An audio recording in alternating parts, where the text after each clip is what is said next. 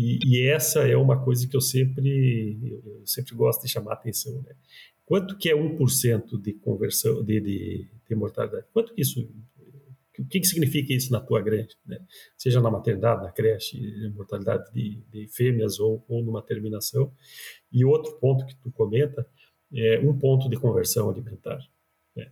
Um ponto de conversão alimentar, nós estamos falando de quê? Né? É quantos quilos? Isso isso eu, eu, sempre gostava de perguntar nas minhas visitas, né? Quanto que é um grama de, de conversão? Né? Como assim? Não, na tua granja aqui de mil animais ou de de 5 mil, que seja, é, o, o, tamanho. Isso é um, é um carrinho de ração a mais por dia? Isso é um caminhão? O que, que significa isso? E quando a gente começa a, a especificar isso, as coisas óbvias parece que não, não necessariamente sempre são tão óbvias, né?